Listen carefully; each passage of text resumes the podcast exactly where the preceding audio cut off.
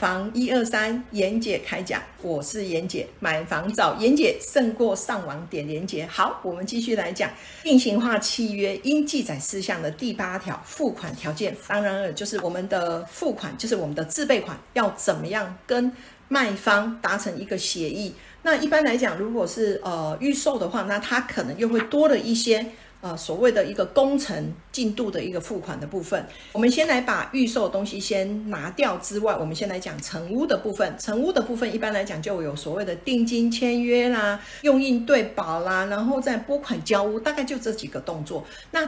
预售的部分当然就会加上一个所谓的工程进度的一个分期给付的部分。所以呢，演讲要跟各位讲，只有这个重点，事实上哦，就只有一个，该付钱的时候你付钱，这样就好了。但是有一个是除外的部分，就是我们买预售屋的时候，万一你在中间，哎呦，刚好就是钱稍微有一点点卡住了，可不可以跟建商谈？就是说我在你工程完工之前，我来做一个一次给付的动作，在内政部里面，它事实上是允许我们的买方做一个。呃，跟建商来做一个协商的部分，但是要看你懂不懂，因为就合约精神里面，你只要有一期没有给付，或者是你在付的部分是不完全的话，它事实上都可以提出所谓的你违约，然后再做进行解约的动作，或者是做一个透过这样子没有给付的部分，他来做一个跟你提出你必须要做退户或者是解除契约的动作。所以在工程的一个工程款的部分，是林姐这边要提醒，比较会多一点的提醒给各位，就是万一你在在工程的进行中，